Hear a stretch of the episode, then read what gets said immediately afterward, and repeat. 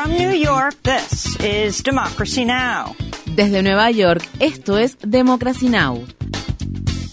Democracy Now! es un noticiero internacional de radio y televisión que se transmite desde Estados Unidos a través de Internet en democracynow.org.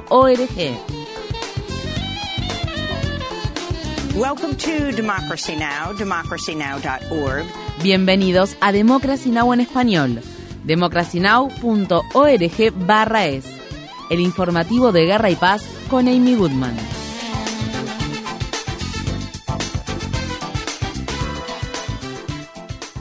El gobierno del presidente Biden está considerando implementar un plan cuyo objetivo es comenzar a detener a las familias migrantes que son detenidas en la frontera entre Estados Unidos y México luego de que en los últimos dos años los funcionarios estadounidenses terminaran en gran medida con dicha práctica. La medida se produce al tiempo que Estados Unidos sigue intensificando su operativo de represión contra los solicitantes de asilo y cuando se prepara para eliminar progresivamente la política migratoria basada en el título 42 del Código de Regulaciones Federales que se inició durante la presidencia de Trump, la que se espera que sea completamente eliminada en mayo. La política se ha utilizado para expulsar a más de dos millones de migrantes sin el debido proceso en la frontera sur del país. La directora ejecutiva de la organización Detention Watch Network, Silky Ya, publicó en Twitter. Biden confirma su estatus de Obama 2.0 con esta noticia. Realmente espero que esto que están haciendo sea solo para tantear el terreno y no se termine concretando, pero de no ser así definitivamente se enfrentarán a una lucha. El gobierno de Biden propuso el mes pasado otra política que obligaría a decenas de miles de solicitantes de asilo a buscar asilo en México o en otro país por el que hayan pasado en su viaje a Estados Unidos antes de hacerlo en el país anglosajón. Las políticas de inmigración más estrictas están obligando a los solicitantes de asilo a depender de métodos y rutas más peligrosas para lograr llegar a Estados Unidos. En México, más de 340 migrantes de Guatemala, Honduras, El Salvador y Ecuador fueron encontrados el domingo en un camión abandonado en el estado de Veracruz. Más de 100 menores migrantes no acompañados se encontraban entre las personas que fueron halladas en el camión. Las autoridades tunecinas arrestaron a cientos de refugiados provenientes de la región del África subsahariana tras los comentarios racistas que hizo el presidente Kais Saied en febrero, en los que dijo que los inmigrantes indocumentados negros eran parte de un supuesto complot para transformar la composición demográfica de la población de Túnez y pidió el fin de la migración subsahariana. Los comentarios han desencadenado una ola de violencia y delitos de odio contra los refugiados africanos y debido a los ataques muchos de ellos se han visto obligados a buscar seguridad en el edificio de la Organización Internacional para las Migraciones de la ONU que se encuentra en la ciudad capital del país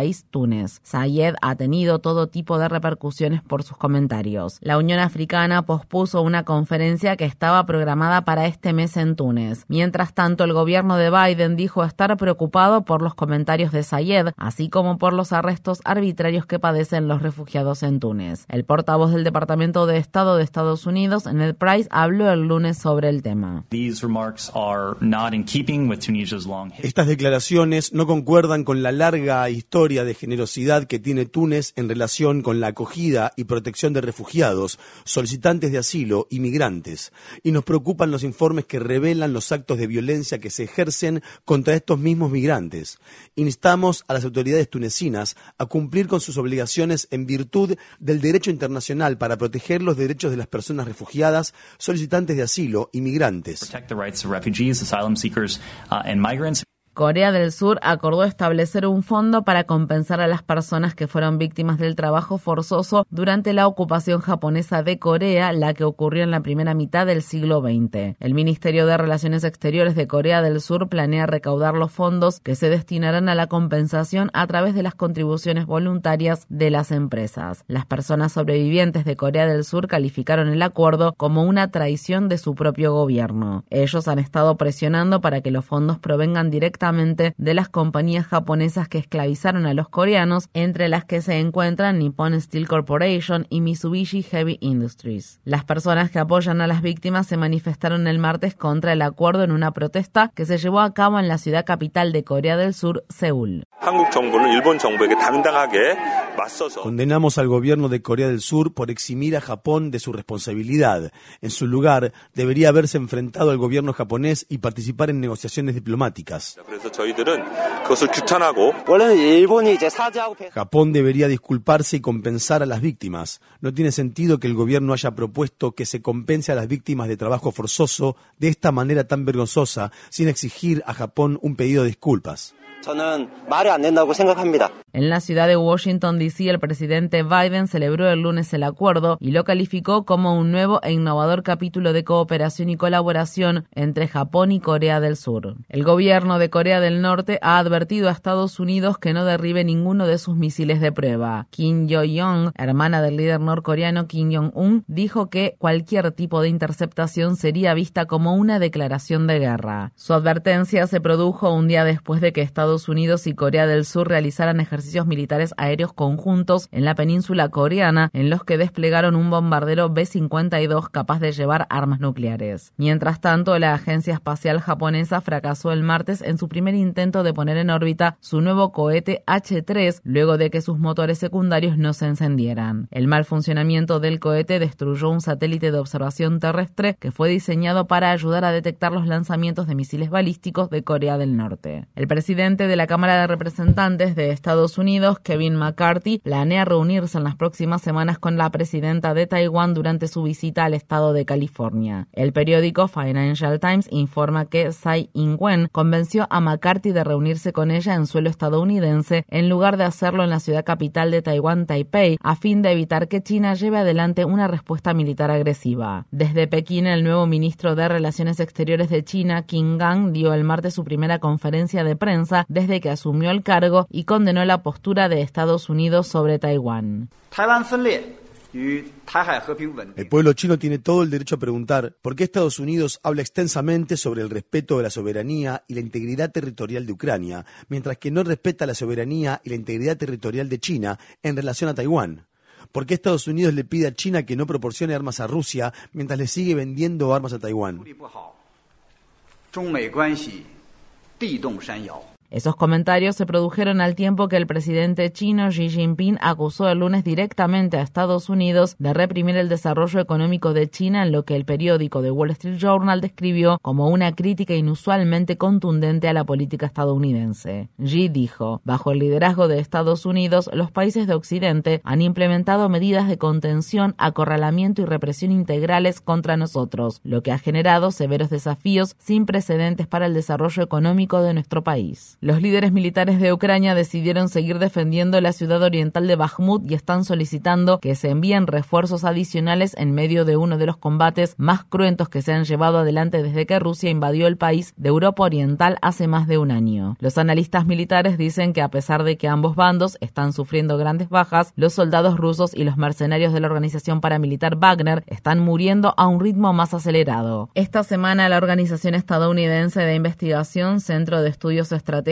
e internacionales, estimó que con hasta 250.000 soldados muertos y heridos en el primer año de su invasión de Ucrania, Rusia ha superado en un solo año en Ucrania el número combinado de bajas de todos los otros conflictos en los que ha participado desde la Segunda Guerra Mundial. Un tribunal de Bielorrusia ha declarado a la líder de la oposición Svetlana Tijanovskaya culpable de traición y la ha condenado en ausencia a 15 años de prisión. En 2020, después de que su esposo Sergei Tijanovsky fuera encarcelado mientras se postulaba para para presidente, Svetlana Tijanovskaya se presentó como candidata en su lugar y le disputó la presidencia a Alexander Lukashenko, el actual presidente bielorruso que ocupa el cargo desde 1994. Tijanovskaya huyó de Bielorrusia para exiliarse en el país vecino de Lituania después de las elecciones. La Organización de Ayuda Humanitaria Médicos Sin Fronteras está considerando suspender sus operaciones en Haití luego de que se produjeran una serie de tiroteos en sus clínicas de la ciudad de Puerto Príncipe y de sufrir otros incidentes violentos, al tiempo que el país insular está siendo controlado cada vez más por grupos criminales. Los residentes locales también se enfrentan al hambre y a una creciente inseguridad alimentaria, además de tener extremadamente difícil acceder a medicamentos y otros recursos debido a la convulsión social que vive el país. Los activistas en defensa de los derechos humanos han documentado graves actos de violencia, incluidos abusos sexuales y cientos de asesinatos. Un nuevo informe de la ONU dice que muchas de las armas que en las calles de Haití están siendo contrabandeadas desde Estados Unidos. Los enfrentamientos entre grupos criminales por el control del territorio también se han intensificado, lo que obliga a las familias a huir de sus hogares.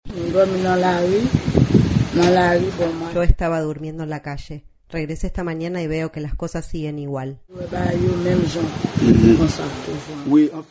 ¿Va a dejar su casa de forma permanente? No tengo a dónde ir, no tengo a dónde ir.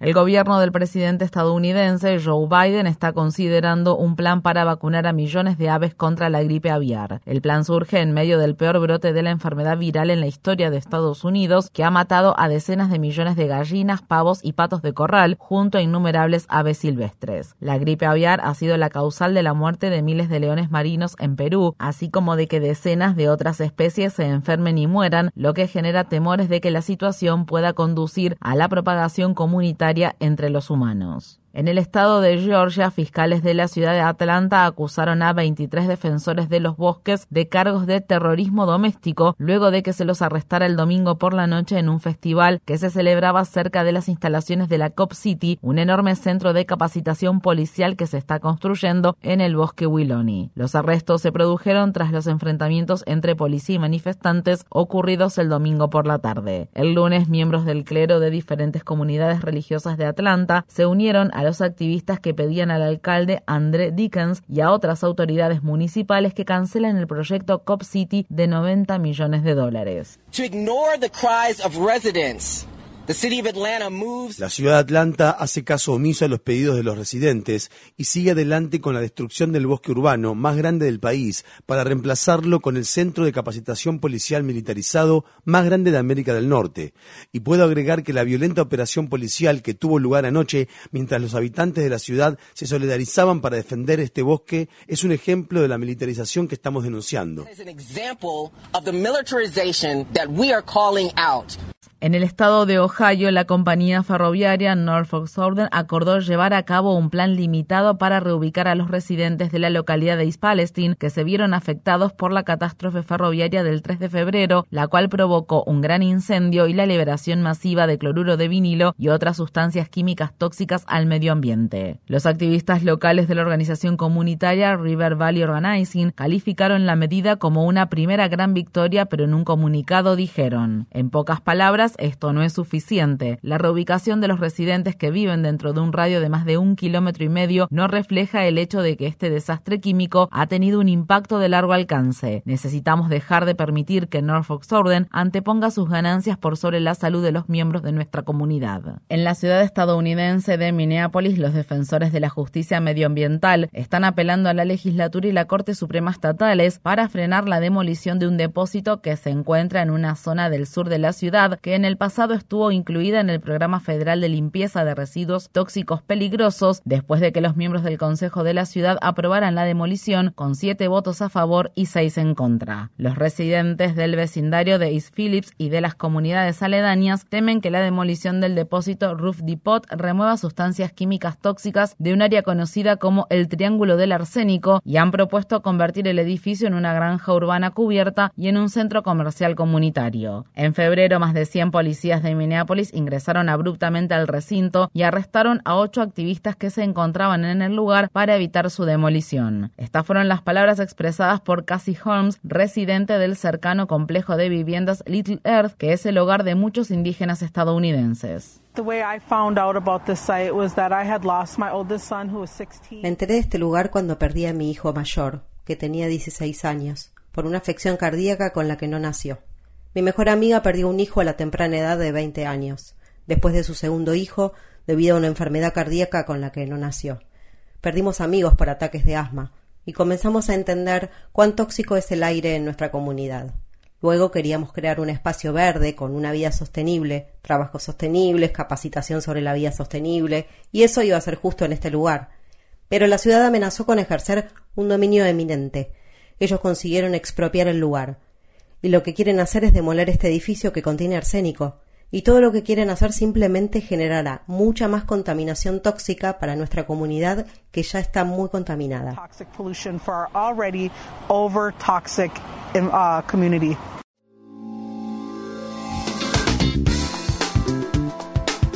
Infórmate bien. Visita nuestra página web democracynow.org/es